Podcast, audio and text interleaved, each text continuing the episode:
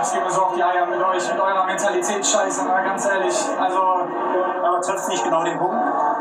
Heute ist das Ihr Ernst jetzt? Michael Rummening hat es gerade im Studio auch nochmal so formuliert. Das war, das war jetzt ein Mentalitätsproblem oder Tor.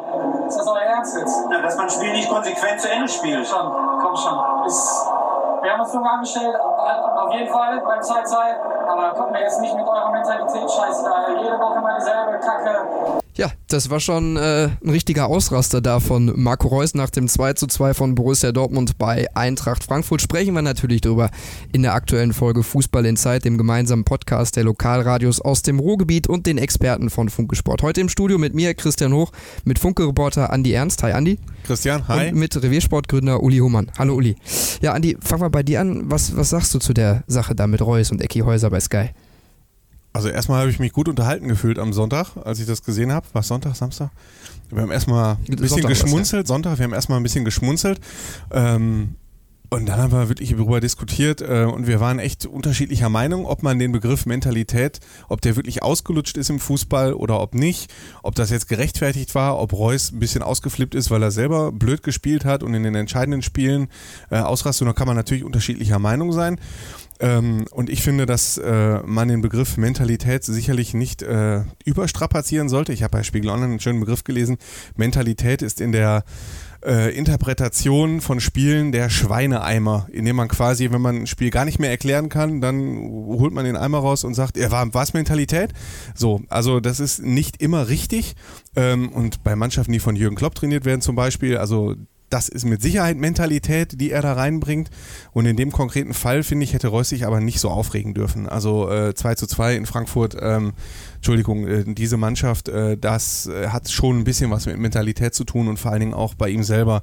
Da ist er, hat er irgendeinen Adressaten gesucht und Ecki Häuser stand ihm gerade gegenüber und den hat es halt gerade erwischt und äh, oder Uli? Ja, vielleicht auch umgekehrt. Ne? Also Reus hat es gerade erwischt. Also ich bin tatsächlich schon nicht so ein Freund von, von diesen unmittelbaren Interviews nach dem Spiel. Spieler sind dann schon sehr äh, auf 180 und wenn man die dann da versucht abzufangen und im Grunde genommen, wenn man ehrlich ist, auch solche Dinge rauszukitzeln. Also eigentlich kommt da die Bäckerfaust ja. dann, wenn man als Reporter da steht und jemand ähm, lässt sich da so gehen, wie der Reus das gemacht hat, verbal. Ich halte da wirklich auch ähm, Fußball ist tatsächlich ähm, bemüht oder der Fußball insgesamt, die Trainer, äh, alle Leute, die damit zu tun haben, ihn berechenbar zu machen, ja, äh, so, dass man das Gefühl hat, äh, man findet dann nachher immer eine Erklärung für Dinge. Das ist aber nicht möglich. Also es gibt tatsächlich Situationen, die kannst du nachher nicht erklären. Passiert einfach. Und das macht den Fußball ja auch interessant im, im, im letzten und für die Leute auch interessant. Natürlich ist äh, Dinge immer ärgerlich, wenn man kurz verschluss noch ein Tor kriegt und spielt 2-2. Aber in Frankfurt kannst du 2-2 spielen. Was soll denn das? Die Mannschaft ist seit zwei Jahren richtig gut drauf und in Frankfurt ist richtig was los, die Leute haben Spaß da und das Stadion ist hinter der Mannschaft. Das ist nicht mehr die Frankfurter Eintracht von vor, keine Ahnung, acht Jahren oder so. Da musst du durchaus mit dem Punkt mal zufrieden sein. Und ich würde auch denken, Mentalität, die Spieler, wenn du auf so einem Niveau spielst, dann, dann hast du auch eine Mentalität. Es ist verrückt zu glauben, dass die irgendwie die letzten zwei Minuten auf die Uhr gucken. Das ist einfach Quatsch. Sprechen wir natürlich gleich drüber, über die Situation bei Borussia Dortmund, über Marco Reus, über die Sache mit Mentalität. Wir sprechen außerdem über den VfL Bochum, über die Jahreshauptversammlung, über den FC Schalke 04, den vielleicht neuen Glanz und ja, natürlich auch über unsere Clubs in den Regionalligen. SG Wattenscheid 09, Insolvenzverfahren eröffnet. Das alles jetzt gleich Thema. Fußball Inside. Tacheles. Außenpott. Der Fußball-Podcast mit den Experten von Funke Sport und den Lokalradios im Ruhrgebiet. So, Fußball Insight, der gemeinsame Podcast der Lokalradios aus dem Ruhrgebiet und den Experten von Funke Sport. Gestern Jahreshauptversammlung beim VfL Bochum, also zur Erklärung, wir nehmen Donnerstag auf, Mittwoch war die Versammlung. Äh, ich war da, ich habe mir das ganze Spektakel angeguckt und Uli, ich muss sagen, ich hätte mehr erwartet. Also mehr Feuer von den Fans, mehr, mehr Reden auch von den Fans, mehr Kritik und wie hast du es da so ein bisschen aus der Ferne erlebt? Ja, aus der Ferne in der Tat. Ich war jetzt nicht da, aber ich denke, das ist erstmal nicht so schlecht, wenn ein Verein sachlich rüberkommt. Also spätestens die Mitglieder ja. auf so einer Jahreshauptversammlung Jahreshauptversammlung müssten eigentlich auch irgendwo so weit äh, die Dinge realistisch einschätzen können, dass sie jetzt vielleicht auch anders reagieren als, als jetzt Hyperfans, die für die eigentlich nur immer äh, Sieg oder Niederlage gilt und, und, und Hop oder Top. Ich denke, der VfL muss zunächst einfach mal im Moment mit der sportlichen Situation leben. Die ist natürlich immer auch, die deckt viele andere Sachen zu. Ähm, da bin ich auch der Meinung, da bleibe ich auch bei, das sieht nicht so schlimm aus, wie die Tabelle gerade ist. Also wir sind wirklich noch am Anfang. Da waren Spiele bei, das war wirklich sehr unglücklich, die Spielverläufe. Das sollte man nicht alles äh, verteufeln, was da passiert. Ne? Und der Verein selber, ich kann mich an Zeiten erinnern, ich bin ja nun schon ein bisschen länger dabei, deswegen holt er mich ja auch hier hin, glaube ich. Ne? Das, ähm, da gab es VfL mit, mit, mit zweistelligen Millionen Schulden. Ja? Da war der VfL nicht in der Lage, so eine Saison überhaupt zu überstehen. Da mussten die besten Spieler verkauft werden, Jahr für Jahr. Und die haben jetzt eigentlich eine sehr, sehr ähm, konsolidierte wirtschaftliche Situation. Da sind äh, lächerliche Schulden, die da irgendwie ähm, ja, aufgelaufen stimmt, ja. sind. Und das muss man auch alles mal so zur Kenntnis nehmen. Der VfL ist halt in einer schwierigen Lage zwischen Schalke und, und Dortmund angesiedelt da kommen die Sponsoren auch nicht so alle hin, äh, dass man sich die äh, aussuchen kann. Das ist auch jetzt schon in die Richtung, äh, was passiert da mit dem Investor. Ne? Auch da muss man ein bisschen Geduld haben. Man braucht da sicherlich auch mal so eine bestimmte Situation, die sportlich dann auch so ist, dass man da wieder Menschen mitreißen kann. Also ich bin eigentlich persönlich sehr zufrieden damit, dass da tausend Mitglieder sind und jetzt nicht nur äh, ihre, ihre Mütchen kühlen und wie die Ultras da diese, dieses Statement da abgegeben haben. Ich finde, das ist ziemlich überflüssig. Also jeder ja. möchte gerne beim VfL in der Bundesliga spielen, aber komm da mal hin. Absolut, ich gebe dir komplett recht. Äh, es sind, glaube ich, auch, war ein Plus jetzt von 800.000 äh, ja. fürs abgelaufene Geschäftsjahr. Liga, ne? ne? Das ist ja, äh, wirklich wirtschaftlich richtig ja. stabil. Auch fürs kommende Jahr wird ein Plus prognostiziert. Genau. Klar, weniger. Andi, andererseits, was mich gewundert hat, dass gestern weniger darüber gesprochen wurde, dass der Lizenzspieler-Etat angehoben wurde für diese Saison im Vergleich zur letzten. Ähm, das passt ja noch nicht gerade unbedingt mit der sportlichen Situation äh, überein, oder? Dass man einen teuren Kader jetzt hat. Also äh, ich sehe das so wie Uli. Erstens, dass äh, es gut ist, wenn in einem Verein eine vernünftige Diskussionskultur ist, dass eine Jahreshauptversammlung nicht aus dem Ruder läuft, auch wenn tausend Leute da sind. Auf der anderen Seite muss ich halt ein bisschen widersprechen. Ähm, ja, ich finde die Situation schon ein bisschen sportlich ein bisschen schwieriger. Natürlich auch im Hinblick auf, äh, also jetzt nicht, dass sie jetzt in diesem Jahr absteigen, das kann immer noch passieren. Ich sage dazu immer besser, man hat am Anfang der Saison eine Krise als am Ende der Saison. Ne? Und äh, man hat nun mal mit Wien Wiesbaden eine Mannschaft, die ganz schlecht ist und dann wird man noch zwei finden, die schlechter sind, dann werden sie drin bleiben. Aber ähm, ein Etat von 11,9 Millionen Euro, glaube ich, Lizenzspieler-Etat. 11,9, genau. Ähm, also der SC Paderborn vor einem Jahr hatte, glaube ich, ein paar Millionen Euro weniger. So, und dann gehen wir mal in den Jahren, die der VfL Bochum als Zweitliga-Dino in der zweiten Liga spielt, ein bisschen zurück. Dann hatten wir mal Darmstadt als Aufsteiger, die hatten deutlich weniger als 11,9 Millionen. Fortuna Düsseldorf als Aufsteiger, die hatten deutlich weniger und, und, und, und. Andererseits kannst du die, die Zeiten vielleicht auch nicht ganz vergleichen. Ne? Ja, doch, also, Paderborn kann man jetzt. Äh, Paderborn ist sicherlich eine Ausnahme, die stimmt. Ja, aber in den Jahren davor hatte der VfL, das möchte ich damit sagen, auch immer mehr als die jeweils genannten. Wenn man einmal eine Ausnahmemannschaft hat, okay. Wenn man zweimal eine Mannschaft hat, die von unten kommt, okay. Aber der VfL ist jetzt der Zweitliga-Dino. Ähm, das führt auch wieder zum Investor. Was soll man jetzt so einem Investor sagen? Christian, du bist jetzt CEO einer großen Firma. Ah, leider ich, noch nicht. Ja, und ich komme jetzt als Eja kennt sich dahin und äh, sag zu dir, pass auf, ich bin der Dino der zweiten Bundesliga. Ja. Ich werde in den, war in den kommenden Jahren immer Tabellenneunter. In der Bundesliga zu spielen ist ein bisschen schwierig und wir haben sowieso zwei große Vereine, aber ich hätte gern 20 Millionen dann sagst du jetzt auch nicht sofort so, ja, da mache ich doch direkt mal mit, oder? Nee, das, das, das mache ich nicht, aber ähm, das liegt ja auch daran, oder das hat Ila Kennt sich ja so ein bisschen auch bestätigt, wir haben uns im regionalen Umfeld umgeschaut und wir sind jetzt auch so ein bisschen dabei, die Suche auszuweiten. Das heißt für mich, okay, es gibt jetzt hier nicht so unbedingt jemanden, der direkt sagt, hey, 20 Millionen rein und ab dafür. Das stimmt, ja. Es sind ja auch immer, wenn ich das sagen darf, so Gesamtpakete. Ne? Die, die, man kann sich ja wirklich nicht vorstellen, dass eine Firma da jetzt nach, nach einem Tabellenstand ja. im September 2019 irgendwelche Entscheidungen trifft, sondern da geht es beim VW Bochum darum, was, was haben die zu bieten. Die haben ein tolles Stadion, vielleicht eines der schönsten in Deutschland immer noch. Äh, die haben, wenn es einigermaßen sportlich läuft, haben die schon eine ganz gesunde Fanbasis da auch. Also es ist eine Ausstrahlung da, da, ähm, es gibt eine Positionierung, dieses Leitbild, was sie da gemacht haben, das trägt dann auch über, über mehrere Jahre. Klar ist das äh, Mist, dass die da nicht rauskommen aus dieser Liga. Natürlich gibt es halt die Beispiele mit weniger Geld, aber in der zweiten Liga sind die Unterschiede, was die Millionen angeht, die da hin und her geschoben werden, nicht so groß. Und wenn Paderborn aufsteigt, dann sind die auch fast wieder in der vierten Liga gewesen, du erinnerst dich, ne? Danach. Auch bei Darmstadt ist es auch nicht so, dass man da sagen kann, das war da mal einmal so eine na, einfach mal so eine, so eine Explosion, da kommt einfach viel zusammen, viel Spielglück und dann hast du einen Lauf und dann kommst du da als Dritter oder Zweiter. Zweiter dann meistens, weil die Relegation ja dann doch eher verlierst. Ja. dieses Jahr ja nicht, aber jedenfalls hast du halt einfach da, glaube ich, nicht die Argumentation. Du musst einfach ein bisschen Glück haben, das ist halt so. Bei VfL im letzten Jahr elendig viele Verletzte, gibt immer wieder gute Gründe. Ich will das ja gar nicht äh, gut reden, das wäre ja verrückt mit den zwei jämmerlich oder drei Punkten, die sie da haben. Ne? Das kann man nun wirklich nicht sagen, aber man muss die Spielverläufe sehen und man muss gucken, man, sind, man ist jetzt wirklich auch in der zweiten Liga, wo die zwei Spiele mehr haben, am Anfang. Und dann sollte man jetzt wirklich nicht wieder alles in Frage stellen. Ist ja schon schlimm genug, dass der Trainer weg ist, ja. den ja mhm. keiner entlassen wollte.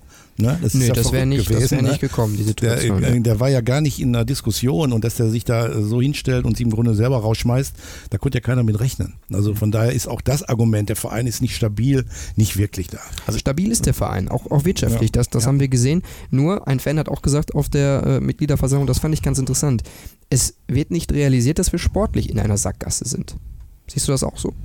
Im Moment, ich würde das halt auch so sehen. Erstens, äh, also nochmal das, was Uli sagen. Absolut, die werden sich auch, irgendwie fangen wieder. Ne? Ähm, das, man das, muss, das, das also nach fünf, sechs, sieben Spieltagen ähm, ist ein Trend absehbar, aber da kann man noch kein Zwischenfazit ziehen. Zwischenfazit so ist nach elf, zwölf Spieltagen in der November-Länderspielpause, da lohnt sich zum ersten Mal einen Strich drunter zu machen. Im Moment würde ich sagen, als Trend, der Kader ist wirklich schlecht zusammengestellt. Vor der Saison hat der VfL Bochum gesagt, vielleicht können wir die großen vier, also ähm, HSV, Stuttgart, vor der Saison natürlich noch genannt Hannover und Nürnberg, äh, können wir die ärgern. Das war schon arg optimistisch, weil jeder im Umfeld, auch du, äh, gesehen hast und auch geschrieben hast, dass dieser Kader einfach schlecht zusammengestellt ist.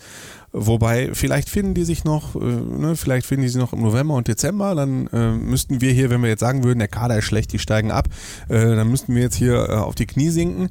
Ähm, dementsprechend würde ich sagen, als Trend würde ich Kader ist schlecht zusammengestellt. Ähm, als Trend würde ich äh, als Investor nicht auf den aktuellen Tabellenstand gucken, sondern auf die vergangenen neun, zehn Jahre, die der VfL Bochum jetzt in der zweiten Bundesliga das spielt. Das ist das zehnte jetzt. Äh, genau, und da kann man schon von einer Sackgasse sprechen, weil wenn man die Ambitionen hat, dann sollte man als VfL auch irgendwann mal bis zum letzten Spieltag mal um den Aufstieg mitgespielt haben, weil irgendwie träumt der VfL-Fan seit zehn Jahren davon, dass der irgendwie mal wieder oben angreift. Aber ich kann mich nicht erinnern in den zehn Jahren, dass ja. der VfL mal wirklich bis zum allerletzten Spieltag oben dran war. Unter nee. Verbeek war man mal Fünfter oder Sechster. Ne? Äh, das gab schon mal Jahre, die waren schon ganz okay. Waren auch in der Relegation gegen Gladbach. Äh, ach ja, das stimmt, die Relegation gegen Gladbach. Das war das allererste Jahr nach dem Abstieg. Ne? Genau. Ja, das, alle, das, ja genau, das war das, als man auf Funkel gesetzt hat. Äh, ja. ne? Der hatte ja da die Aufstiegsgarantie und hat ordentlich Kohle reingehauen. Das war das erste Jahr nach dem Abstieg, genau. Aber danach ja. Die Leute in Bochum sind äh, gewohnt, dass sie direkt wieder aufsteigen. Ne? Das ja. war tatsächlich fünfmal so. Genau. Äh, immer abgestiegen und sofort wieder hoch. Da kommt man sich dran gewöhnen. Und beim ersten Mal nicht wieder aufstieg nach dem Abstieg, haben sie gedacht, naja, okay, ist halt dumm gelaufen. Dass sie dann noch neun Jahre da in der zweiten Liga hängen, ähm, das hat natürlich niemand erwartet. Aber da gab es halt noch kein Hoffenheim, da gab es mhm. noch kein Leipzig, da gab es, ja, Wolfsburg gab es schon, aber diese Vereine, die einfach jetzt, ähm, tja, die denen auch den Rang ablaufen. Wer soll da in der Bundesliga alles spielen? So viele Plätze gibt es halt nicht. Ne? Ja. Lass uns noch mal ganz kurz bei der Jahreshauptversammlung bleiben.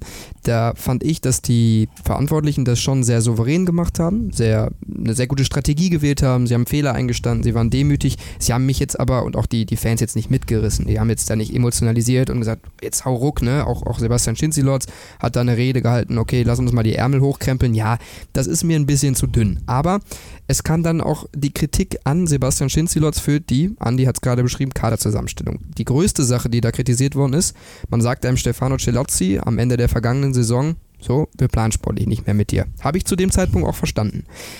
Ich habe aber gedacht, einen Tag später präsentieren die einen neuen. Und dann warten die und warten die und dann gibt es Jordi Osei Tutu, der wird verpflichtet und der stellt sich hinterher eigentlich als ja, rechter Außenstürmer raus. Dann musst du einen Last-Minute-Transfer mit Christian Gamboa machen. Das hat auch ein Fan beschrieben.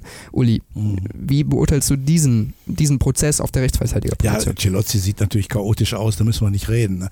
Und ich glaube, letztes Mal, als ich hier war, haben wir auch darüber gesprochen und äh, da konnte man sich nicht vorstellen, dass sie den zurückholen. Also ich meine, das ist natürlich in jeder Hinsicht auch einfach planlos, ne? dass der jetzt vielleicht sogar wieder spielt. Aber ich würde das wirklich nicht an diesem braven Celozzi festmachen, was Nein. da läuft. Meine Güte, das ist ein Spieler, ja, der hat sich eigentlich in Bochum nie was zu Schulden kommen lassen. Der ist, glaube ich, auch ganz gut angesehen in der Mannschaft. Total. Auch außen. Auch bei den Fans jetzt. Äh, das ja. sieht auch nicht immer so jeder Fan, dass dem jetzt so die letzte Schnelligkeit noch fehlt. Der ist halt so. Deswegen haben die damals gesagt, wir müssen da was machen. Das war ja auch, ähm, ja, d'accord. Alle haben gesagt, gerade in der Abwehr, da sind halt die Schwachstellen. beim VfL gewesen. Man hat geglaubt, man kann das lösen. Ja klar, ist das, ist das komisch, sieht das komisch aus. Und ähm, ob der Kader jetzt so grundsätzlich falsch zusammengestellt ist, weiß ich nicht, glaube ich auch eigentlich nicht wirklich. Die haben versucht, jede Position doppelt zu besetzen, wie das gerade ja alle versuchen. Dass das nicht immer mit der gleichen Qualität sein kann, ist ja logisch. Da fehlt das Geld dann, dann doch dazu. Aber die rechte Verteidigerposition, die er da anspricht, auch der zweite Innenverteidiger vielleicht, ja. Also die, diese, man sieht das ja im Torverhältnis. Ne? Also es ist ja nicht so, dass dieser Hinterseher, wo alle gesagt haben, die machen jetzt gar kein Tor mehr, das stimmt ja gar nicht. Die haben ja, ja durchaus, aber du hast ja vor, du, hast, du kriegst ja jedes Spiel drei Tore und da kannst du natürlich irgendwann auch mal, ja, das kann da nicht funktionieren. Da müssen sie dringend was tun. Das Abwehrarbeit fängt aber auch schon viel früher an und ich, also das auf den rechten Verteidiger zu, besch zu beschränken, das scheint mir ein bisschen zu kurz. Positiv, das Präsidium wurde entlastet. Ähm, die Jahreshauptver Jahreshauptversammlung ist relativ solide, souverän abgelaufen. Jetzt muss es natürlich auch sportlich wieder in ich bemühe mich um dieses Sprichwort, ruhigere Fahrwasser kommen. Andi, dein Tipp für das Spiel am äh, Samstag gegen Darmstadt? Boah, schwierig, ne? Also Darmstadt ist ein ähnlich äh, wie der VfL in Angriss. Ich befürchte, dass es wieder unentschieden ausgeht. So 1 zu 1, 0 zu 0. Oder eigentlich können die nur Spektakel im Ruhrstadion, ne? Ja. Mal so ein 4-4, Uli? Nee, glaube ich nicht. Also die werden schon gucken, dass sie hinten wirklich mal die Bude äh, einigermaßen sauber halten in Sandhausen. Hat es ja, ja fast geklappt. Ne? Ja, ich tippe eigentlich nie, weil ich denke mal, ja, das hat er alles Guck mal, da windet er sich raus. Nee, nee, ich winde mich nicht raus. Ich das ist die Erfahrung. würde ja. schon sehr wünschen, ja. dass jetzt endlich mal der erste Sieg kommt. Ich ja. glaube, der würde Zentnerlasten äh, den Glaub von den Schultern auch. nehmen. Ja, ganz klar, da wird nochmal ein Schub möglich sein. Und Darmstadt hat jetzt auch nicht in den letzten Wochen so überzeugend gespielt, dass man sich das nicht vorstellen könnte. Also ich sage mal, die gewinnen 2-0. Oh, da Aber war der Tipp dann doch. Ja, dann ja. hätte mich ja nicht rausgelassen. Ja, oder? das stimmt. Gut, äh, wir gehen mal wie der VfL in den, ja nicht mehr in den vergangenen zehn Jahren, aber davor immer, Uli hat es beschrieben, eine Etage höher in die Bundesliga zum FC Schalke 04 und sprechen über ein paar positive Themen. Das hatten wir im Podcast, glaube ich, noch nie, dass wir bei Schalke über positive Themen gesprochen haben, außer in den vergangenen Folgen, aber so im letzten halben Jahr eigentlich jetzt nicht. Andi, du warst da beim 2 zu 1 gegen Mainz. Es war jetzt nicht alles Gold, was glänzt, um nochmal drei Euro ins Phasenschwein ja, zu hauen. Christian. Aber sie gewinnen die Spiele und sie sind punktgleich mit Borussia Dortmund. Ja, ich weiß, äh, so die Frage, die nach dem Spiel nahezu jedem gestellt wurde, ob Trainer oder so, immer in der vergangenen Saison hättet ihr das Spiel aber nicht mehr gewonnen. Ne? So, und da sieht man, äh, dass zu einer Saison natürlich auch eine ganze Menge Spielglück so gehört, dass die Ausschläge mal in die eine Richtung oder auch in die andere Richtung gehen. Und Schalke hat und hatte in den vergangenen drei Jahren, so finde ich, eine Mannschaft, die stark genug ist für die Plätze sieben bis zehn so, so gut ist die Mannschaft. Wenn die Mannschaft viel Matchglück hat und äh, mal keiner verletzt ist und äh, profitiert von der jeweiligen Schwäche der Gegner und so weiter, dann kann die Mannschaft auch mal in die Champions League kommen, wie sie das vor zwei Jahren geschafft hat. Oder auch von der Schwäche der Gegner.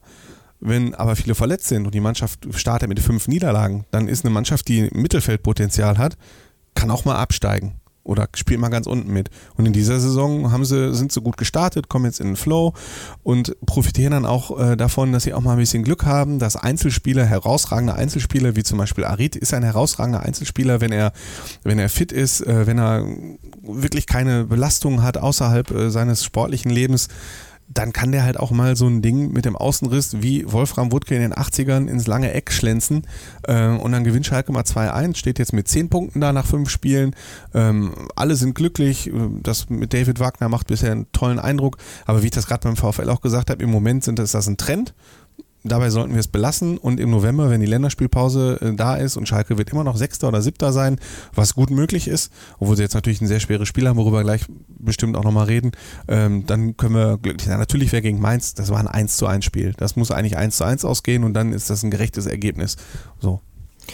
Du nimmst mir eine ganze Überleitung weg, aber ja. du hast gerade einen äh, Jungen angesprochen, einen äh, dribbelstark Marokkaner, der Amin Arid, den hören wir jetzt mal, was der nach dem Spiel auch darüber gesagt hat, was ihm so ein bisschen Kraft gegeben hat, wieso er sich ähm, ja, so gewandelt hat. Yes, I think um, it was the most beautiful thing in my life. And only God knows that I had a lot of, uh, of bad things. It's in my back now. I look forward and my daughter brings me a lot of calm a lot of uh, lot of love.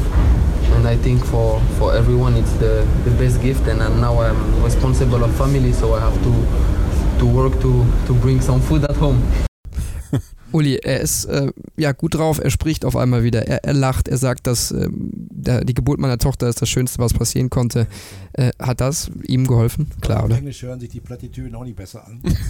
Na, die die Spieler von sich geben. Ja klar ist der Junge wie verwandelt. Das muss man ja, da braucht man ja nicht gerade ähm, Gott weiß, wie Spiel, viele Spiele gesehen haben, ja, gerade in der letzten, wobei, er, als er kam damals, war er ja nun tatsächlich auch schon, aber anders halt, ne? er war so ein Dribbler, man hatte Spaß, mhm. man sah plötzlich wieder einer im Schalker-Trikot, der mal äh, eins gegen eins einen Zweikampf gewinnt, der auch sucht und, und der auch Spektakel machte bisweilen, aber es war tatsächlich, jetzt spielt der Harry ganz anders, er spielt total mannschaftsdienlich, er, er guckt, wie die, wie, die, wie die Laufwege der, der Mitspieler sind, er arbeitet nach hinten.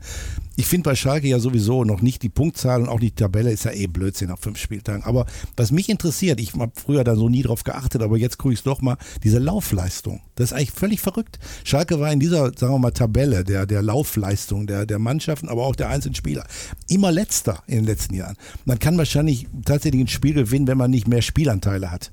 Vielleicht sogar, wenn man nicht alle Zweikämpfe gewinnt. Aber man kann, glaube ich, wenig ein Spiel gewinnen, wenn man immer Kilometer weniger läuft als der Gegner. Das funktioniert nicht. Und das machen die gerade. Die haben in Paderborn Neuling zu Hause. Also wenn sie da nie laufen, ja, wann tun sie dann? Ja. Haben die wieder mehr Kilometer abgerissen. Und diese, da sind wir wirklich bei Mentalität. Keine Ahnung, was da passiert ist. Weil es sind ja die gleichen Spieler. Ja, es ist Oma ja Mascarello, genau. 112 ne? Kilometer, ja. ne? das ist mehr als jeder andere Bundesligaspieler, das, das ist ein krasser ja, Wert. Genau, also ja, Mascarella hat sich ja geäußert äh, in, in, der Trainingswoche und hat äh, mit einem Augenzwinkern gesagt, wir sind einfach fitter als in der vergangenen Saison. Ganz, ganz kurz eingehakt, ist das so ein Wink gegen Tedesco auch so ein bisschen gewesen oder überinterpretiert? Ja, so ein klitzekleines bisschen. So, also ähm, ich meine, er hat natürlich unter Tedesco auch nicht gespielt, ne? Mascarell, das muss man nur auch mal sagen. Er hätte jetzt auch einen kleinen Grund, äh, so ein bisschen äh, zu sticheln. Jetzt ist er unter David, David Wagner gesetzt, der ist stellvertretender Mannschaftskapitän sogar, ne? auch einer der Gewinner, genau wie Arid. Hätte man ihm kaum zugetraut, dass er nochmal so eine wichtige Rolle spielt. Und dann ist es natürlich klar, wenn er darauf angesprochen wird, ja, wir sind halt fitter, so. Ähm, aber da kann natürlich auch was dran sein. Und zu Aret wollte ich ein, eins nochmal sagen. Das zeigt auch ein bisschen, wie David Wagner ähm, auch mit ihm umgeht. Er wurde dann gefragt, was hast du eigentlich mit ihm gemacht? So, und David Wagner hat dann geantwortet, ja, äh, als der kam, als ich kam, ich habe mir das alles angeguckt und dann habe ich als allererstes gesagt, pass auf, du hast zwei Probleme. Erstens Ballbesitz Gegner und äh, zweitens Torgefahr beim allerersten Gespräch hat er ihm das gesagt und da arbeiten wir jetzt dran. Ja, und gerade das sind so Punkte, wo er sich extrem verbessert hat und äh, hast es auch, zeigt auch ein bisschen was über die Arbeitsweise von David Wagner, dass er die Schwächen erkannt hat und er wird natürlich auch äh, die Statistiken gesehen haben, er wird auch gesehen haben, Laufste Laufschwäche in den vergangenen Jahren war auch eins der großen Probleme und deswegen ist das, denke ich mal, natürlich eine Trainersache. Er hat auch gesagt, äh, mit Amine Arid habe ich das Gespräch gesucht, mit einem Nabil Bentaleb oder einem Jefian Konopianka, die ja auch so ein bisschen als, als Gift in der Kabine gegolten haben in der vergangenen Saison. Da habe ich das Gespräch nicht gesucht, weil ich in Arid so was Besonderes gesehen habe. Und das ist er auch, auch in diesem Kader, der ja immer noch nicht ja, neu ist, der der alte ist, aber er ist gefühlt ein Neuzugang und der, der kann sowas Belebendes reinbringen einfach, oder? Ja, das ist, macht er ja gerade auch. Ne? Und ich meine auch, dass es auffällig war, dass er sich gerade um ihn auch sehr gekümmert hat, vom ersten Tag mhm. des Trainings an. Während, äh, ist mal klar, dass da was passieren musste, da mussten Spieler weg dass das möglicherweise äh, vielleicht auch, ähm, also ich glaube mal, wenn jemand den Harry hätte haben wollen, dann hätten die den verkauft denke ich mir mal. Ne? Aber es war ja das Drama, dass da überhaupt keiner war, der sich für die Spieler interessiert. Das war ja zum Schluss eine Katastrophe. Die haben die ja im Grunde genommen verschleudert. Mhm. Und ähm, aber ich denke mal, auch mal wieder das Entscheidende und das Kuriose, was viel zu wenig so thematisiert wird, sind die gleichen Spieler. Und ja. äh, wir haben ein paar Wochen eigentlich äh, erst seitdem, die wirklich komplett versagt haben, Woche für Woche, man überhaupt nicht äh, sich eine Erklärung dafür hatte, wie eine Mannschaft so auseinanderfallen kann. Aber es ist halt auch wieder dass diese Dinge im Fußball passieren. Wenn du in so einem Negativlauf bist, dann kommst du nicht mehr raus. Und die haben die Köpfe wieder frei, die haben bei Null angefangen, haben die Chance genutzt. Es gibt in der Geschichte immer wieder diese Beispiele, dass du Mannschaften hast, die in der Relegation spielen und wirklich alles in Sand gesetzt haben. HSV ist da eine Ausnahme. Ja. Aber Frankfurt, Gladbach, die sind dann in der, in der Saison darauf in den UEFA-Pokal gekommen. Oder? Also das gibt es schon, dass die Spieler, wenn die einmal in so ein tiefes Loch geblickt haben und gesagt haben, um Gottes Willen, das darf uns jetzt nie mehr passieren, vielleicht dann doch nochmal die letzten 5% zusätzlich da rausholen und wenn so eine Saison gut anfängt, hätten die in Gladbach ein Tor reingekriegt, eins zu verloren, wäre die ganze Chose wieder losgegangen. Dann ist manchmal mal ein Punkt geholt, Leute sind zufrieden und dann kommst du halt auch wieder, hast den Kopf hoch und dann, die können ja alle Fußball spielen. Das ist ja nicht so, als wenn da welche bei sind, die da irgendwie zufällig da reingeraten in so einen Kader. Und das zeigen sie gerade. Und ich bin der Meinung, das wird so, das wird vielleicht immer mit Ausschlägen nach unten nochmal, aber es wird eine gute Saison für Schalke, glaube ich schon. Genau, also ich habe äh, vor einer Woche schon gesagt, das kann ich ja wiederholen, ähm, die Mannschaft kann ohne Frage Siebter werden und der siebte Platz hat eigentlich immer gereicht in den vergangenen Jahren. Ja. Außer wenn äh, auf einmal Frankfurt äh, den Pokal ja, gewinnt. genau, außer in so einem Fall. Äh, das traue ich der Mannschaft ohne weiteres zu, dass sie dann äh, um, um so einen Platz zum Beispiel mal mitspielt und das so eine Europa League, Europa League Teilnahme ähm, auch wieder möglich ist. Also aber es ist immer noch Schalke. Ich weiß, das ist jetzt auch wieder so eine Plattitüde, aber es gab in den vergangenen vier Jahren vier Umbrüche und man hat immer wieder auch gedacht, Tedesco, ich habe das heute so ein bisschen auch im Kicker verfolgt, Breitenreiter kam, dann dachte jeder, hui, was ist jetzt los? Der kommt dann noch, zieht in die Europa League ein, Tedesco kommt, Weinziel kommt. Man dachte immer erst, okay, jetzt, jetzt, jetzt wird wieder angepackt und es sieht wieder gut aus. Auch das ist jetzt so. Und dann sind wir wieder bei der Sache, es ist gerade ein Trend. Deswegen, ich traue dem Braten noch nicht so ganz, weil das muss ich als Beleg wenigstens noch anführen, Uli, die Gegner waren Mainz, Hertha und Paderborn.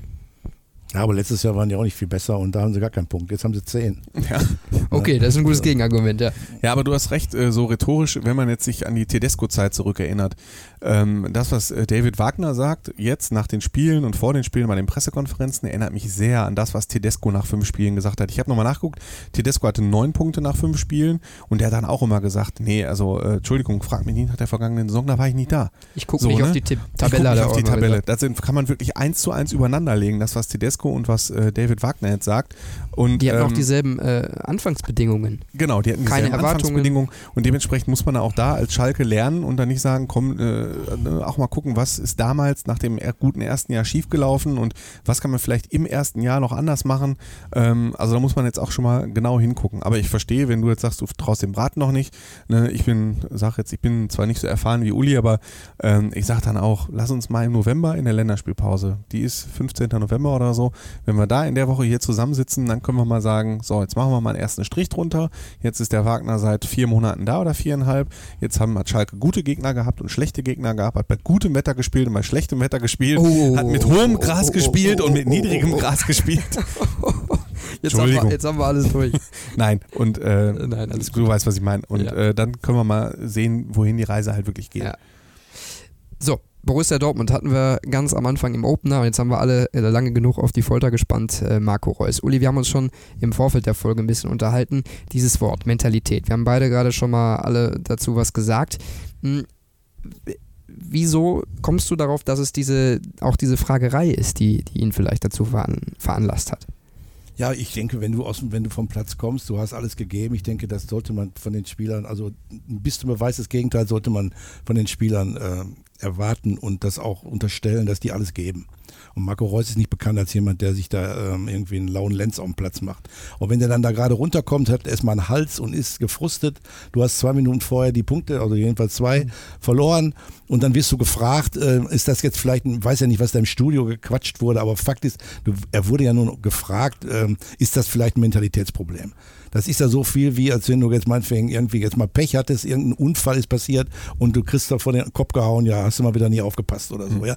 Da hast du möglicherweise auch keine Lust drauf, dazu zu antworten. Dass der Reus das jetzt so macht, ist vielleicht so ein bisschen so Tradition im Moment, so ein bisschen hat jeder das Gefühl, mal so einen rauszuhauen, ja. Hätte er sich sparen können, denke ich mal einfach, aber im Großen und Ganzen habe ich da großes Verständnis für. Du kommst nicht mit schlechter Mentalität in die Bundesliga. Das ist Unsinn. Du kannst sicherlich mal ein Spiel schlechter spielen und möglicherweise auch mal einen Schritt weniger machen, aber man sollte, glaube ich, so eine große Keule nicht rausholen. Mhm. Bei einem Spiel, wo du in Frankfurt 2-2 spielst und die Frankfurter wirklich ja. seit zwei Jahren auf einem hohen Niveau spielen, auch wenn sie jetzt ihre Stürmer verloren haben, ist es trotzdem noch eine sehr gute Mannschaft. Das große Problem ist irgendwie so ein bisschen, Andi, dieser Begriff vielleicht Mentalität, weil Marco Reus nach dem Unionsspiel hatte selber auch gesagt, mhm. ja, uns fehlte heute die Mentalität. Deswegen haben wir ja, verloren. Ne? Erstmal, muss ich, erstmal muss ich dich fragen, äh, weil ich weiß ja von dir, dass du gegebenenfalls auch mal gerne Field-Reporter wärst.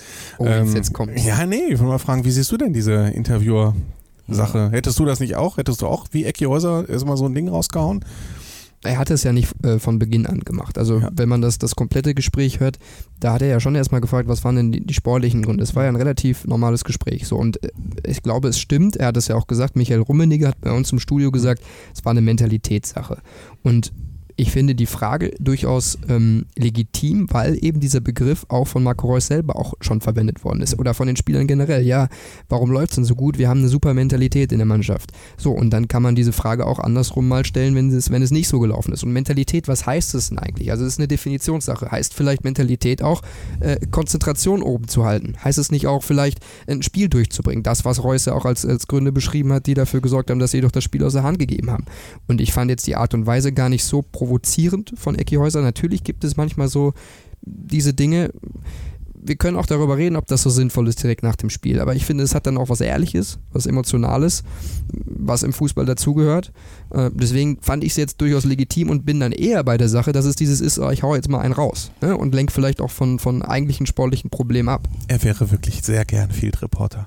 also wenn du akzeptierst, dass das, äh, ähm, dann musst du halt auch akzeptieren, dass so ein Reus dann mal der Hut platzt. Klar, ja, also das, das ist auch sein, sein gutes Recht. Ich, ich Aber ich mein, dafür auch ja, nicht. Ja. Wenn man das auf die Spitze treibt, müsste man ja dann sagen, wenn das 2-1 geblieben wäre, hätte man Frankfurter gefragt, ja, ist das jetzt ein Mentalitätsproblem, dass ihr das 2-2 nicht gemacht habt. Also Klar. das wird ja gar nicht mehr aufhören. Das stimmt. Genau, deswegen, der Kreis dreht sich ja weiter. Das ist nur noch immer eine Frage, was ist gerade jetzt passiert? Die, die, das größte Unglück irgendwie, ja, noch ein Eigentor, das macht die Sache ja völlig verrückt. Und dann muss natürlich sofort eine Erklärung her. Manchmal muss gar keine Erklärung her. Manchmal ist das einfach so, Feierabend. Ist natürlich für einen Reporter, der jetzt irgendwie dafür sorgen muss, dass die Leute aufwachen, äh, wenn sie da vor der äh, Kiste sitzen, ähm, eine heikle Sache. Man muss da halt abwägen. Ne? Also ich finde den Begriff Mentalität im Profifußball schon richtig. Das kann man im Einzelfall benutzen. Ich finde nur, dass er im Moment sehr inflationär benutzt wird.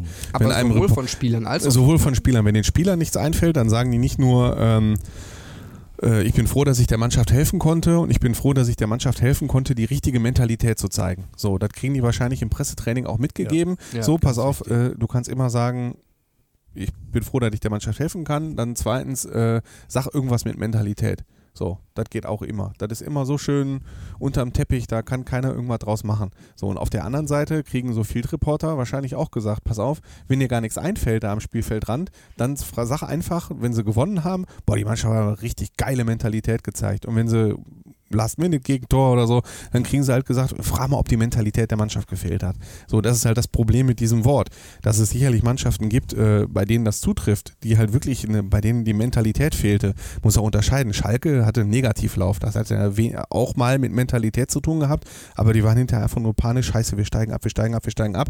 So, ne, das war, das ist ja noch, muss man ja auch unterscheiden. So, ne, bei Mannschaften, die Jürgen Klopp trainiert, also wie ich das äh, ganz am Anfang ja, schon gesagt habe, die haben Mentalität. Aber da was heißt das denn das jetzt genau? Also ich weiß es immer noch nicht. Was, Wille, was? Wille, Konzentration etc. Also so, aber dann sowas. ist ja Konzentration, dann, dann würde es ja zutreffen beim BVB. Aktuell. Ja, in, in, de, in, dem ne? Fall, in dem Fall würde ich auch sagen, kann schon damit zusammenhängen. Mhm. So. Also Mentalität, also aus meiner Sicht macht die sich fest, dass man wirklich sich selber nicht so wichtig mhm. nimmt, dass man wirklich die Mannschaft, die Mannschaft wichtiger nimmt, bis hin zu, dass man akzeptiert, wenn man auf der Bank sitzt, dass man nicht rumstenkert. Diese Dinge, ja. Ähm, alles andere, glaube ich, merken die Trainer, wenn du da irgendwo stehen bleibst oder so, ja. ja. Eine, da kriegst du so um die Ohren gehauen, dann merkt ja, ja sogar, merken ja sogar die Ränge, ja. Also die Vorstellung, dass du einfach Bentaleb zum Beispiel, da ist so ein, ist so ein Ding, ja. Der verfummelt sich da an der Mittellinie und fängt an zu schimpfen und, und das merkt jeder Zuschauer und das kannst du dir nicht erlauben. Und dann machst du dreimal und dann bist du in der Mannschaft unten durch, bist eigentlich überall unten durch. Also so eine Mentalitätssache, die ist ja objektiv da. Ansonsten ist der Begriff, äh, du hast es gerade richtig gesagt, der ist inflationär, äh, den müsste man wieder auf die ursprüngliche Bedeutung zurückführen. Und das wissen manchmal, der, die Leute sind auch überfordert. Ich denke auch, unser Job ist es ja schon mal eher mit Worten umzugehen. Fußballer haben andere Prioritäten und wenn die dann vielleicht nur ein paar Vokabeln weniger haben, dann nutzen die halt die. Ja, das ist jetzt keine Abwertung und, und, und schon gar nicht äh, respektlos, aber man muss noch mal wieder sagen, manchmal sind die Jungs einfach überfordert, wenn sie da, äh, ne, wenn sie dann gefragt werden, schon gar, wenn da so ein bisschen Hinterlist hinter den Fragen steckt, wie, jetzt, wie kannst du dir jetzt da was rauskitzeln? Ja, müssen wir uns an die eigene Nase packen. Mhm. Ne? Ja, absolut. Das muss immer wieder auch sich selber hinterfragt werden. Andi, das ist der Kollege Sebastian Wessling nicht hier, der hat schön Urlaub, ne? Hilfe. Trotzdem die Frage sportlicher Natur jetzt auch mal weg von diesem Mentalitätsding, um es mit den Worten von Marco Reus ein bisschen zu sagen. Borussia Dortmund hat einen verstärkten Kader. Sie haben viel Geld in die Hand genommen, sie haben gute Transfers getätigt, aber es treten alte Muster auf. Also sie verlieren die Spiele oder holen Punkte gegen diese kleinen Teams, weil gegen starke Mannschaften spielen sie überragend. Barcelona-Spiel, wenn ich das sehe, und dann ein paar Tage später dieses Frankfurt-Ding, wo sie es nicht zu Ende bringen. Woran liegt das, dass diese Muster immer wieder auftreten? Ja, erstmal schöne Grüße an Sebastian, der vielleicht, der ist gerade in Kenia. Äh, ich weiß jetzt nicht, ob er uns da zuhört. Schöne Grüße. Ähm, ich kann das wiederholen, was er halt äh, so immer gesagt hat oder ähm, wie man das vergleichen kann. Es hat sich offenbar wirklich nichts geändert im Vergleich zu Bayern München, ähm, weil Bayern München hat auch schon gegen Mainz gespielt und gegen den ersten FC Köln gespielt. Auch Mannschaften, die eher unten stehen und die Spiele haben die aber 6-1 und 4-1 gewonnen. Auch jetzt nicht besonders überzeugt gegen Köln, aber die haben die einfach, die putzen die einfach mal mit 4-1 weg. So, und Dortmund verliert halt in Union Berlin, spielt in Frankfurt, die natürlich im Vergleich zu Köln ein bisschen besser sind, spielt da halt mal unentschieden. Und das ist halt schon eine enorme Diskrepanz äh, zu den Spielen gegen Barcelona zum Beispiel. Ähm, ja gut, aber wir haben auch da erst fünf, sechs Spiele. Man kann jetzt auch nicht glauben, dass äh, eine Verpflichtung von Hummels oder Brandt und Asava, glaube ich, auch verletzt zwischendurch, dass das wirklich sofort funktioniert. Das kann man jetzt nicht erwarten. So, aber ich äh, dadurch bin ich nicht so nah dran wie Sebastian. Äh, ich fand es sehr interessant, ähm, was, was er kommentiert hat bei uns in der Watz äh, für die von Sonntag auf Montag, ähm, dass Dortmund eventuell auch an dem Druck mal der Spiel, des, von Lucien Favres Spielkontrolle so ein bisschen scheitert. Das ist auch interessant, dass es sich auch so ein bisschen anfängt, äh, vor diesen Spielen und nach diesen Spielen gegen den Trainer zu drehen. So, nach dem Motto, muss man jetzt auch mal auf die Rolle achten, was er der Mannschaft vorgibt, was er für eine Taktik vorgibt und so weiter. Wie siehst du das? Ja, also ich bin der Meinung, dass man diese fünf Spiele ähm, so beurteilen sollte, dass die haben ja auch ihre beiden Heimspiele haushoch ja. gewonnen. Ne? In Köln war knapper, aber auch jetzt haben die Punkte da geholt.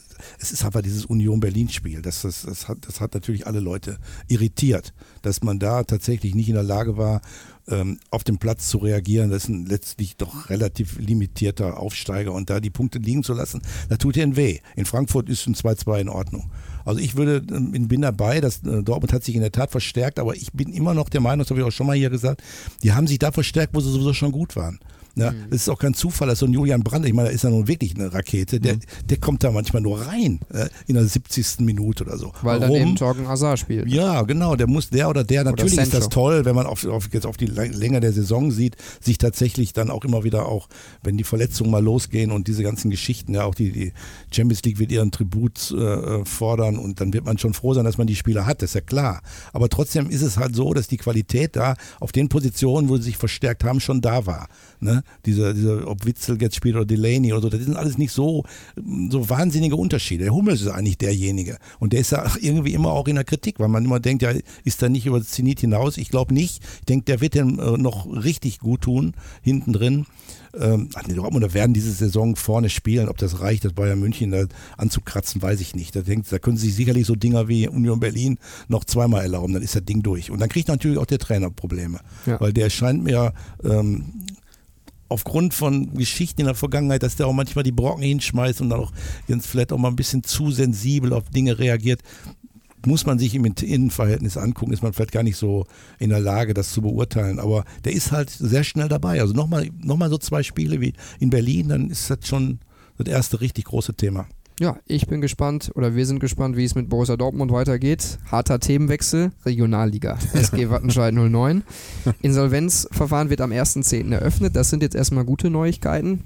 Also ne, mit Abstrichen. Ja. Also nein, aber das, das, ist, das ist erfüllt, äh, das ist äh, na, wie heißt es denn, dass es aufgenommen wird. Das ist schon mal eine gute Nachricht. Und ähm, wir haben mal eine Einschätzung von Johannes Hoppe von, von Radio Bochum, äh, vom Lokalradioverbund. Und apropos, ich glaube, wir können auch noch mal ganz kurz gratulieren. Zweimal Deutscher Radiopreis. Äh, oh ja. Radio Leverkusen und Radio M. Lippe für die beste Morgensendung. Also Glückwunsch da von uns. Und jetzt hören wir den Johannes Hoppe zur SGW. Ja, ja, so verrückt das klingt, das ist tatsächlich Aufatmen bei der SGW, weil ein Insolvenzverfahren läuft. Das muss man sich mal vorstellen. Aber äh, jetzt mal Spaß beiseite. Ähm, die sind da wirklich guter Dinge im Verein. Also ich habe mit äh, Josef Schnusenberg gesprochen, der ist ja Aufsichtsratsmitglied bei der SGW. Und ähm, der sagt, ja, wir haben einen guten Trainer, wir haben eine motivierte Mannschaft, also die neun Punkte Abzug, die holen sie sportlich auf jeden Fall wieder rein. Er ist da einfach komplett positiv. Ähm, und er sagt, dass die Insolvenz wahrscheinlich auch bei der Größenordnung relativ schnell äh, ja vom Tisch sein wird. Ne? Also es geht da so um maximal eine Viertelmillion Euro. das sei alles überschaubar, äh, sagt der Schnusenberg. Er sagt natürlich aber auch, dass äh, Ugo Sanjan, der eben hingeschmissen hat, äh, der große Geldgeber, dass der eben so Dreh- und Angelpunkt sei und ähm, der ist natürlich so ein bisschen beleidigt und da kann es halt ein bisschen schwierig werden, wie das da jetzt alles geendet ist. Aber andererseits muss man halt auch sagen, ohne den Mann, ohne Ugo Sanjan wäre die SGW eben schon lange pleite. Ähm, müssen wir halt mal abwarten, wie es da läuft. Aber Josef Schnusenberg hat auch gesagt, für den Fall der Fälle hätte er im Hintergrund noch Leute, die für die Altschulden, also eben diese 250.000 Euro äh, Insolvenzmasse tatsächlich dann ähm, aufkommen würden. Und ähm, dann geht's auch wieder nach vorne mit der SGW. Und ähm, ja, wenn das Team weiter so zusammenhält, sagt eben Schnusenberg, also wenn Trainer und, und Vorstand und Aufsichtsrat und so, wenn die alle eng zusammenarbeiten, dann sollte das eigentlich was werden bei der SGW. Naja, und sportlich läuft's natürlich auch, ne? 4 zu 0, äh, TuS Haltern weggeballert, jetzt äh, Samstag gegen VfB Homberg. Mal gucken, was da geht. Aber eigentlich heißt es ja jetzt Punkte sammeln, Punkte sammeln, Punkte sammeln. Also sag ich doch, gute Nachrichten. Nein, Quatsch. Also eine Insolvenz ist natürlich überhaupt keine gute Nachricht. Und dass wir bei der SG Wattenscheid 09 über gute Nachrichten sprechen, das ist jetzt wohl auch schon länger her. Eine Insolvenz ist so eine Sache. Aber der Johannes hat es auch beschrieben, äh, Uli, man ist sich im Verein eigentlich relativ sicher, dass man das irgendwie wieder hinbiegt. Glaubst du das auch? Also ganz ehrlich, ne? Äh, Jetzt kommt mir richtig auf den Wecker. Diese Wattenscheid 09 Nummer, ähm, da tue ich vielleicht ein paar Leuten Unrecht und äh, es ist ja auch irgendwie ganz rührend, dass es da irgendwie 400, 500 Leute gibt, die da auch gerne hingehen und die wirklich auch ihr Herzblut da verlieren. Ich kann das nachvollziehen, ich komme ja aus der Zeit, als sie in der ersten Liga gespielt haben, aber es war damals halt auch schon so ein Gebilde, was halt letztlich nur funktionierte durch Steilmann, ja, durch, diese, durch dieses enorme Engagement, dieses, dieses sehr, sehr verehrungswerten Menschen, der das damals gemacht hat als der weg war, war Feierabend. Das muss man einfach mal so sehen. Und dann wird der, diese SG Wattenscheid äh, seit 20 Jahren irgendwie mehr oder weniger künstlich äh, über Wasser gehalten. Beziehungsweise ähm, das, was vielleicht nötig wäre, die Dinge ein Stück weit tiefer anzusiedeln und ein bisschen ja, wird dann immer wieder unterbrochen durch so Irrsinnigkeiten wie wir demnächst spielen wir in der Bundesliga. Ja, ist ja alles schon da gewesen. Da kam so ein Investor aus dem Norden, so ein Start-up, wollte da irgendwie so ein Internetunternehmen draus machen. Also geht dann schon ins Alberne. Ja? Und dass da jetzt wegen 250.000 Euro Insolvenz nötig ist, was ja im Grunde auch eine sehr peinliche Angelegenheit immer ist, muss man ja, darf man nicht vergessen, was da passiert. Da sind kleine Firmen, die haben denen irgendwas geliefert, die gucken jetzt in eine Röhre, ja, da redet kein Mensch drüber. Es wird einfach irgendwie Geld ausgegeben, was gar nicht da ist und immer wieder auf Hoffnung gesetzt, dass da irgendwo was nochmal passieren kann. Nochmal wieder, ich respektiere jeden, der da hingeht. Ich bin großer Freund des, der, der kleinen Vereine, aber bei Wattenscheid 09 ist, glaube ich, eigentlich Hopfen und Malz verloren. Ob das jetzt nochmal wieder funktioniert und ob der, dieser wunderbare Trainer, den ich äh, wirklich äh, sehr gut finde, auch die Spieler, die ja für Geld äh, spielen, da können sie Zeitung austragen oder einen Parkplatz bewachen.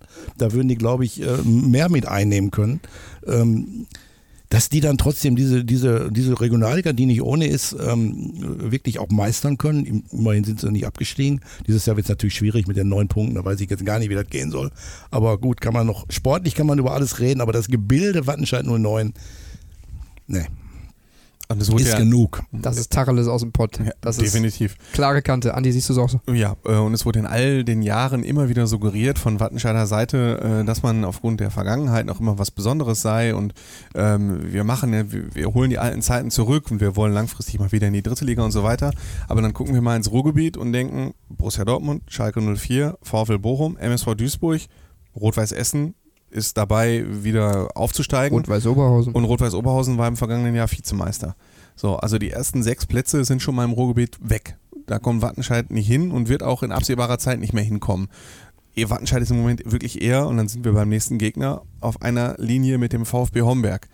Ja, so, das, das, ist, das ist die Realität der SG Wattenscheid 09 und es wird einfach mal gut tun, äh, ne? ich meine, Josef Schnusenberg auch ein ehrenwerter Mann, auch eine große Vergangenheit, aber halt auch das ist halt auch vorbei. So, was der war früher auf Schalke, ne? Ein toller Typ und toller Kerl, aber ähm, VfB Homberg, das ist so die Linie von Wattenscheid. Und erstmal aufhören zu träumen von dritte Liga, sondern wir wollen erstmal versuchen, den VfB Homberg zu schlagen, neun Punkte Vorsprung vom Abstiegsplatz zu haben, in der Regionalliga mal ein paar Jahre spielen und dann muss man immer noch gucken. Dann sind die ersten sechs im Ruhrgebiet immer noch nicht zu erreichen.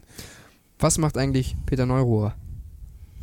Das ist ja, eine gute Frage, oder? Das ist eine sehr gute Frage. Ich könnte die nicht beantworten. also ich mag den Peter von Herzen, aber was er da gemacht hat, habe ich nicht kapiert. Müsste ich ihn vielleicht mal anrufen. Wir hören mal kurz, was Dominik Hamers von Funke Sport dazu sagt, was der Peter Neurohr jetzt eigentlich so macht und überhaupt noch, ob der bei Wattenscheid ist oder überhaupt.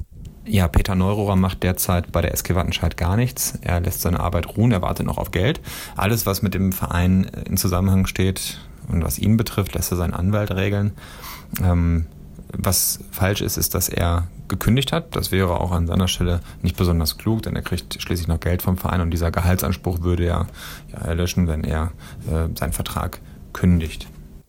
So, also Peter Neurohr, der macht bei Wattenscheid aktuell gar nichts. Uli, du hast schon gelacht, äh, ja, das, das ich zeigt gelacht das auch in alles. Im ne? Augenblick, äh, als ich hörte, dass er da was machen will. Weil Neurohr ist nun auch nun wirklich dann auch eine andere Nummer und man weiß nicht so wirklich, was er sich da vorgestellt hat. Ne? Eigentlich ist er gewohnt, dass er da auch mit ein bisschen Geld äh, losgehen kann und kann Spieler holen und so. Ich weiß nicht, wie der auf die Idee kam, dass das irgendwo herkommen kann bei Wattenscheid. Ich fand es irgendwie ganz, ganz, ganz putzig, ja, dass der sich da ähm, bereitschlagen lassen. Genau über Schnusenberg ist mir das auch ein Rätsel, was der da macht. Vielleicht hat er zu viel Zeit. Ich weiß es, ich weiß es nicht. Ich bin nur der Meinung, dass man einfach bei Wattenscheid als erstes mal darauf achten sollte, dass man eine eigene Wahrnehmung von sich bekommt, die irgendwo auf Realität beruht.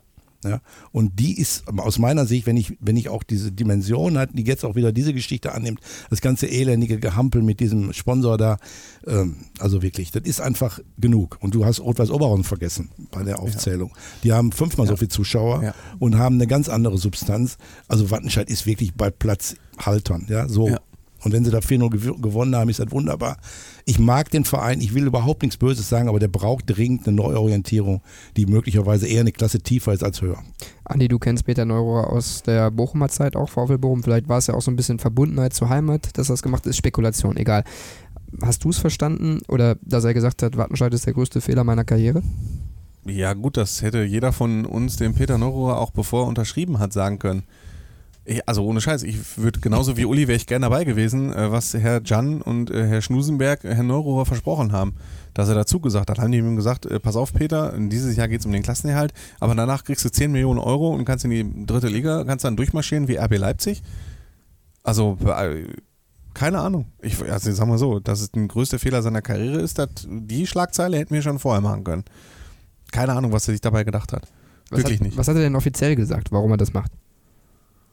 Ja, also ich habe die Schlagzeilen da nicht mehr im Kopf, aber es war ja eine große Chance. Der war auf einmal da. Ja, ja, genau, er war, er war auch einmal da und sagt, jetzt geht es nur um den Klassenerhalt, aber wir haben äh, bald viel Geld zur Verfügung. Ich kann mit dem, mit dem Geld was machen, ich kann was planen, ich will einen Kader zusammenstellen, mal einen neuen Job und wir haben einen großartigen Trainer.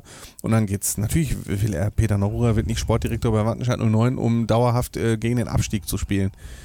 Also alles auch so unseriös. Jede zweite Woche wieder keine Gehälter gezahlt. Immer wieder das Gleiche, dass es einem zum Hals raushängt. Das muss man doch mal so sehen. Also das ist doch nicht mehr, äh, also ja gut, wer, welcher Sponsor soll da bereit sein? Du bist doch erstmal mit deinem Geld nur dazu da, die alten Schulden zu decken. Damit kannst du ja konstruktiv überhaupt nichts anrichten. Du zahlst erstmal nur die Altlasten. Und dann bist du wieder bei Null. Wer macht das? Ne? Um es mit Uli zu sagen, gerade bei den Schnusenberg, in Euro hatte einfach Zeit. Ja zu viel Tagesfreizeit. Genau. Ja, richtig. Und irgendwann Golf spielen, Wetter wird irgendwann mal schlechter.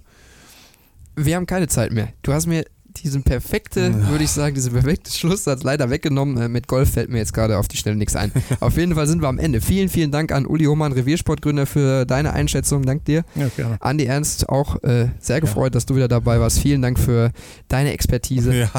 Ne? Und Kein, euch vielen Dank fürs Zuhören. Und wenn ihr irgendwie Anregungen habt, Kritik habt, Fragen habt an uns, schreibt ihr uns gerne auf Facebook, Twitter, auf iTunes, lasst da auch gerne eine Bewertung da. Darüber würden Fragen wir uns sehr freuen. Cool. Fangen wir nächste Woche mit Leserfragen an. Genau. Userfragen. Bauen wir alles ein. Ihr ja. kommt also quasi exklusiv und, und ganz schnell in unseren Podcast rein. Alles klar. Bis nächste Woche. Haut rein. Bis nächste Woche. Fußball Inside. Der Fußball-Podcast mit den Experten von Funke Sport und den Lokalradios im Ruhrgebiet.